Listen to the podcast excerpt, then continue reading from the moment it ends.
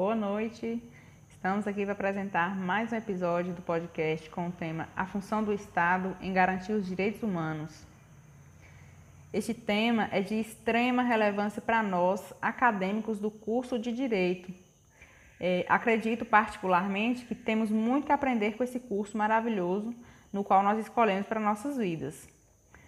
É, o tema é polêmico, né? É um divisor para alguns, pelo fato de termos direitos e garantias que nos asseguram a Constituição e muitas vezes, na realidade, não conseguimos reconhecer esses direitos.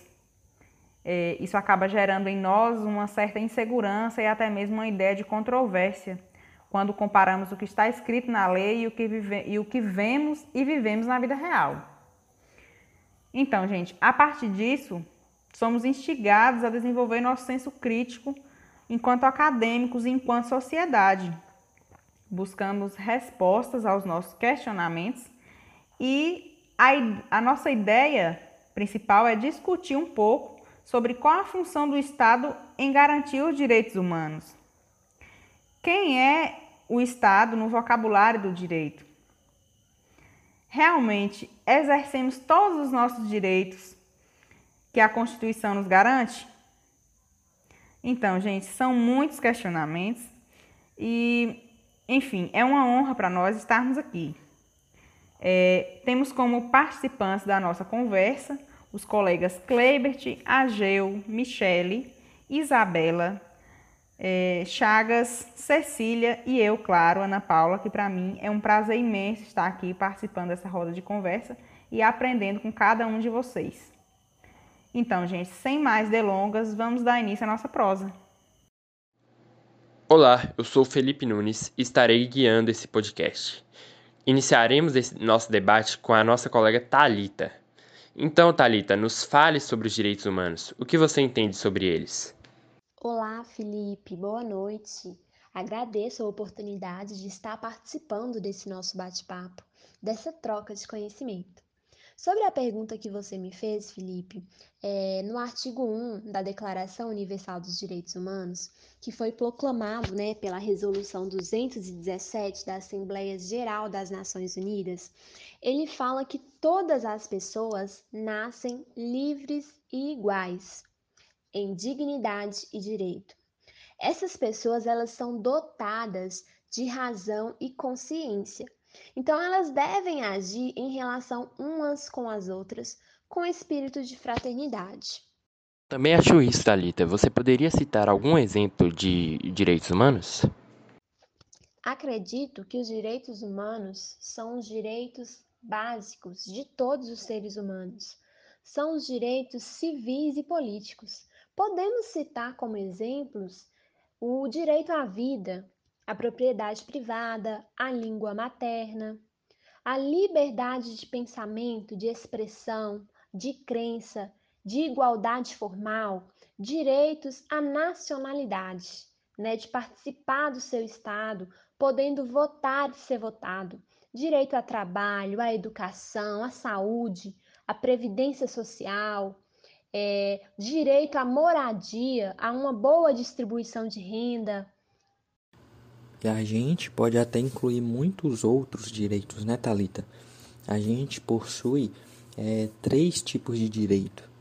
A gente possui os fundamentados no valor da liberdade, né, que foram os que você citou agora, como direito à vida, propriedade privada. Temos o, os que são fundamentados no valor da igualdade de oportunidades como os direitos econômicos, direitos sociais e culturais, o direito ao trabalho, à educação, à saúde, e temos os direitos fundamentados no valor da fraternidade, que são aqueles é, que são coletivos, né? Por exemplo, o direito à paz, o direito ao progresso. Então, nós temos muitos outros direitos. Exatamente, Agil, sem dúvidas. Toda pessoa tem o direito de ir e vir, tem o direito de exigir o cumprimento da lei, de ter acesso a um poder judiciário, ao Ministério Público, de ser, de pensar, crer e manifestar-se, ou amar, sem ser alvo de humilhação ou discriminação. Todos têm o direito de ter acesso a uma escola, direito de ter acesso à saúde, direito de praticar aquela religião que escolheu. Ter o direito de ter acesso ao trabalho, sem uma discriminação por ter uma doença, ou por ter uma deficiência, ou até mesmo pelo sexo, cor ou religião. Todas essas pessoas, todos têm o direito de ser tratado com igualdade perante a lei. Eu acredito que as principais características mais importantes dos direitos humanos são o respeito e a dignidade e o valor de cada pessoa pois os direitos humanos eles são universais, o que quer dizer que são aplicados de forma igual e sem discriminação. Quando ouço isso, eu acho tão engraçado. Será porque temos todos esses direitos e existem pessoas que ainda não têm acesso a eles? Hoje em dia, os cidadãos não estão sendo respeitados na sociedade, pois não temos uma saúde adequada, a educação e a segurança não existem mais, os idosos estão sendo abandonados e nossos salários não condizem com a nossa necessidade. Quando se cria uma lei para beneficiar uma classe baixa, nada é cumprido. Verdade, Cecília. Nós vivemos em uma, uma realidade na qual muito é cobrado e pouco é recebido em troca, né? Muito é cobrado dos cidadãos para cumprir a lei, para pagar impostos, mas quando a gente trata da, da garantia dos direitos, né, é, isso fica em falta, né? A gente vê que os direitos eles ficam em falta. Realmente existem muitos direitos que temos e não usufruímos, mas entre todos esses direitos, Michele, qual seria o mais importante?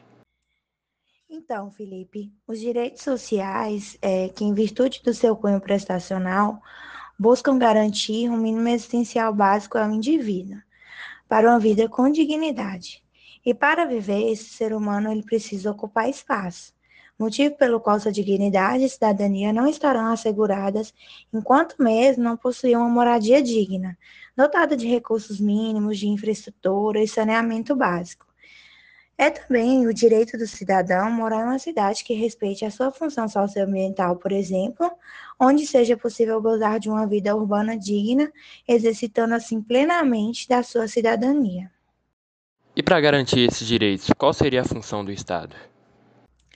Então, é, a função do Estado na garantia desses direitos deve ser ordenada no sentido de concretizar as políticas públicas e adotar as medidas legislativas cabíveis assegurando o pleno exercício dos direitos prestacionais através dos cidadãos.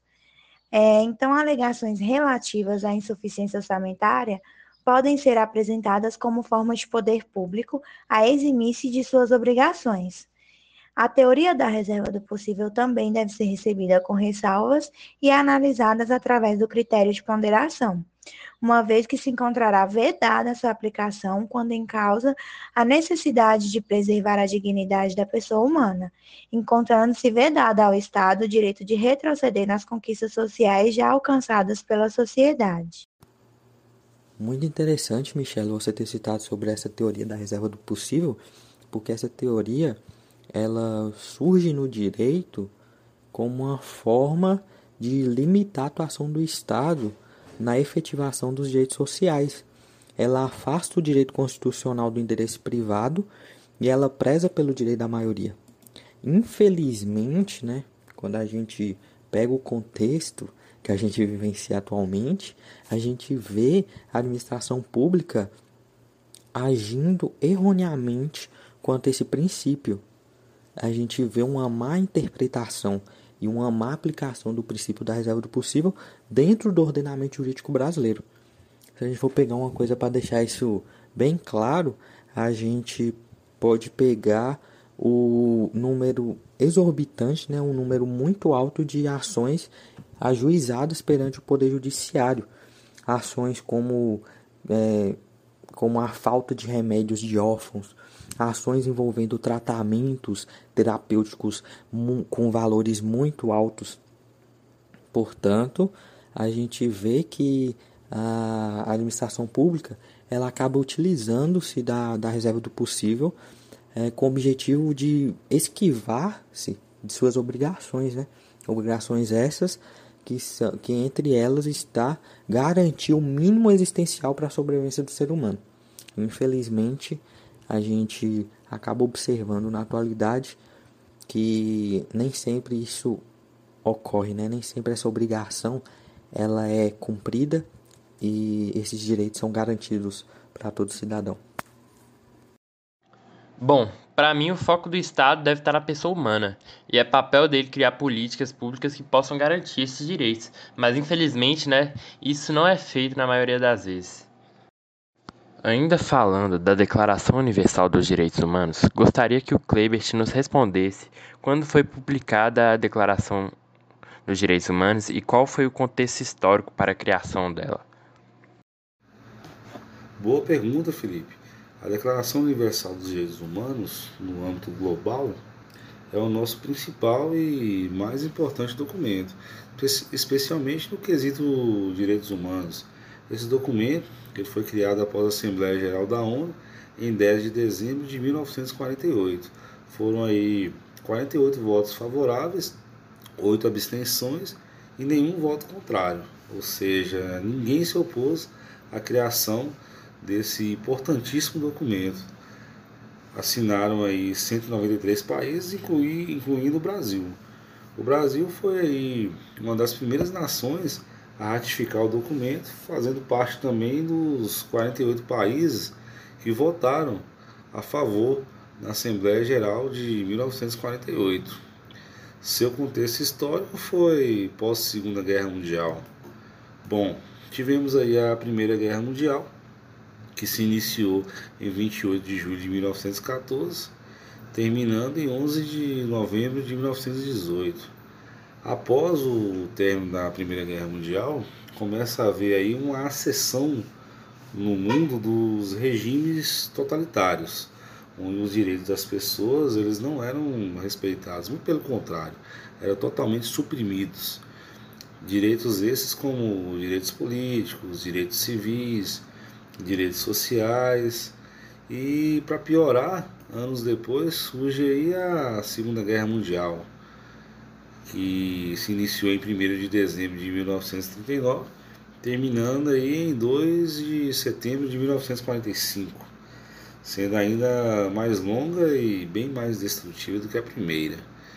Se pegarmos aí de 1914, que foi quando se iniciou a Primeira Guerra Mundial, a 1945, que foi quando se deu o término da segunda, estima-se isso aí, segundo alguns historiadores, um saldo de morte assustador na Europa, superando a cifra aí de 120 milhões de pessoas mortas, isso apenas em conflitos ligados diretamente à guerra.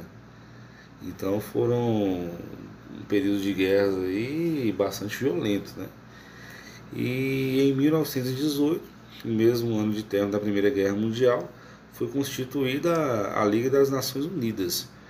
Essa organização ela, ela tinha como propósito coibir uma iminente guerra, Terceira Guerra Mundial e construir também uma cultura de paz na Europa. Porém, infelizmente, não se consolidou. Veio a falência em 1945, foi quando surgiu a Organização das Nações Unidas, a conhecida ONU, uma organização até então burguesa, que tratava de interesse das grandes nações. Essa mesma organização surge é, com o interesse de cumprir verdadeiramente essa missão de trazer a paz entre as, os países europeus. Dentre todos esses países aí envolvidos em conflito direto com a guerra, não dá para deixar de destacar a Alemanha, onde, precedido da Segunda Guerra Mundial, tivemos aí o período do Holocausto nazista. Acho que todos aqui já ouviram falar do Holocausto, né? Onde os alemães eles se achavam superiores aos judeus e também os culpavam por todos os seus problemas sociais, ou seja, para os alemães tudo de ruim que ocorria na sociedade era culpa dos judeus. Eles os culpavam, inclusive, pela derrota na Primeira Guerra Mundial. E todo esse ódio crescente, esse ódio culminou aí numa na tentativa de exterminar a raça judia da face da terra. Era, era essa a intenção do, dos alemães, era exterminar ah, os judeus. Foram ah, aí diversos os crimes cometidos aí nesse período, como extermínio em massa, é, crimes de tortura, bom, tudo aquilo que uma mente doente consegue mirabolar foi o que ocorreu, foi realmente um período histórico totalmente cruel, conturbado e de violência extrema. Então, essa quantidade assustadora de mortes e essa violência generalizada acabou gerando uma grande comoção no povo europeu. Além de tudo, surge também um, surgiu também aquele medo de uma terceira guerra mundial. E foi nesse contexto histórico de conflitos e guerra e pós Segunda Guerra Mundial que nasceu aí a Declaração Universal dos Direitos Humanos, que em princípio seria a Declaração Internacional dos Direitos Humanos. Porém, para que não ficasse aquela ideia de que seria restrita apenas, apenas aqueles países que aderiram ao tratado, no caso de 193 países, como eu disse lá no início, é, mudou, muda-se, né? mudou-se o nome para a Declaração Universal dos Direitos Humanos, onde todo ser humano estaria incluído, independente de raça, de cor, de crença. Basta ser humano ter características humanas para ter, para ter acesso a tais direitos. Então, para concluir, concluindo aí, a ONU é organização, uma organização internacional responsável por mediar conflitos e promover a paz entre as nações, cria então a Declaração Universal dos Direitos Humanos, com o propósito de preservar os direitos fundamentais à pessoa humana, também de coibir conflitos e crimes contra a humanidade. Sabemos que nos dias de hoje tais crimes ainda acontecem com frequência, né? principalmente aí nos países do Oriente Médio, por exemplo, onde os conflitos, conflitos ainda são constantes e comuns, porém numa proporção bem inferior do que ocorria antes da criação desse documento, que ainda hoje é de suma importância na promoção da paz no mundo. Basta fazermos aí uma comparação dos dias de hoje com o período do Holocausto, por exemplo, há de se perceber clara evolução no que se diz respeito à preservação da vida humana. Portanto, finalizo minha fala dando ênfase né, à grande importância desse documento, que, como eu disse lá no início da minha fala, é um maior e o mais importante documento global quando se diz respeito aí aos direitos da pessoa humana, os direitos humanos.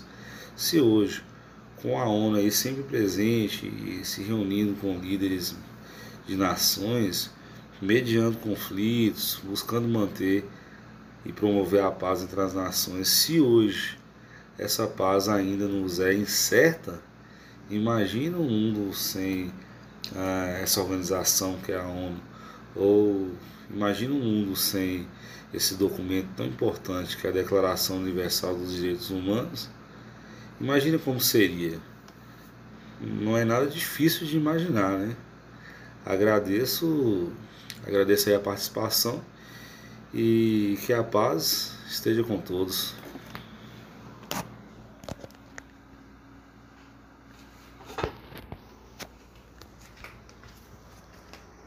Realmente é muito interessante saber o contexto em que essa declaração tão importante foi criada.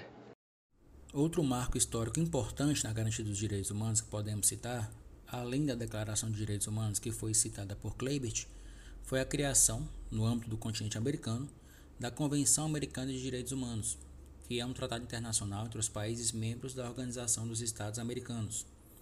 A convenção foi subscrita em 22 de novembro de 69, na cidade de São José da Costa Rica. No entanto, o Brasil só a promulgou em 92. O Pacto de São José da Costa Rica, como é chamada a Convenção, também garante diversos direitos ao homem e prevê mecanismos de implementação desses direitos, que serão observados pelos órgãos que o compõem.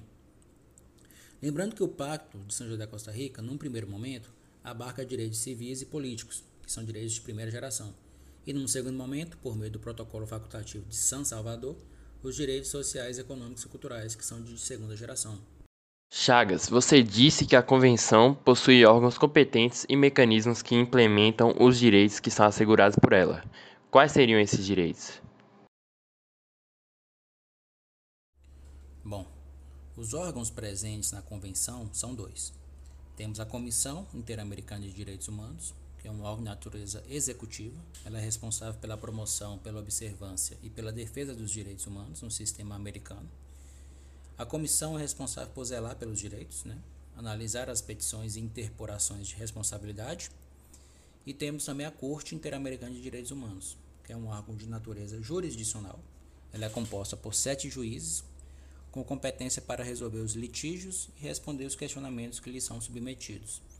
Então, além da função jurisdicional, também tem a função consultiva. Já os mecanismos para implementação dos direitos são os relatórios, que são enviados pelos Estados partes que contêm a sua atuação na implementação dos direitos. As comunicações interestatais, são comunicações realizadas por um Estado denunciando a atuação de outro Estado. Essas comunicações, para serem reconhecidas, precisam de declaração expressa do Estado. O Brasil, por exemplo, não a reconheceu, justamente pelo seu caráter mais político, uma vez que um Estado pode usar desse mecanismo para prejudicar a imagem de outro Estado no âmbito internacional e as petições individuais, que são denúncias ou queixas de violação aos direitos por parte do Estado e que são feitas pelos legitimados. Lembrando que os legitimados para ingressar com a ação são diferentes para a comissão e para, e para a corte. Na comissão, os legitimados são as vítimas de violação aos direitos humanos, os grupos de pessoas e as ONGs legalmente reconhecidas.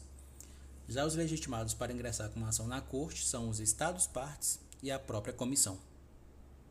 Você poderia dizer se já teve alguma punição para o Brasil devido à negligência ou à falha na proteção dos direitos dos cidadãos? Sim, o Brasil já foi julgado e condenado por casos envolvendo violação dos direitos humanos na Corte. Os casos mais marcantes são o caso Ximenes, de 2006, o caso Nogueira de Carvalho, também de 2006, o caso Escher, de 2009, o caso Garibaldi, também de 2009, e o caso da Guerrilha do Araguaia, de 2010. Eu vou ler o julgado do caso Ximenes, que foi de 2006. O caso discutiu a morte de Damião Ximenes Lopes, que era portador de deficiência mental e foi submetido a condições desumanas e degradantes enquanto encontrava-se internado para tratamento psiquiátrico no Ceará. Por petição da irmã da vítima, a Corte Interamericana de Direitos Humanos foi acionada e decidiu pela omissão do Estado brasileiro em apurar os fatos, condenando-o a indenizar a vítima, na época em 140 mil dólares, a investigar e sancionar os responsáveis pela violação dos direitos de Damião, a publicar a sentença da Corte no Diário Oficial da União e em jornal de grande circulação, bem como a desenvolver programas de formação e de capacitação de médicos, em especial para o trato de pessoas portadoras de necessidades especiais. Muito interessante, Chagas. Agradeço por ter contribuído e nos ensinado um pouco mais sobre esse assunto. Agradeço a todos os participantes deste podcast pelas falas e contribuições que transmitiram. Mesmo com pouco tempo para se tratar de um assunto de alta relevância e complexidades, pude, assim como mais pessoas, aprender mais e pensar sobre a sociedade injusta em que vivemos atualmente. Encerramos o nosso podcast e aguardamos vocês, ouvintes, na semana que vem. Uma boa semana a todos e obrigado pela atenção.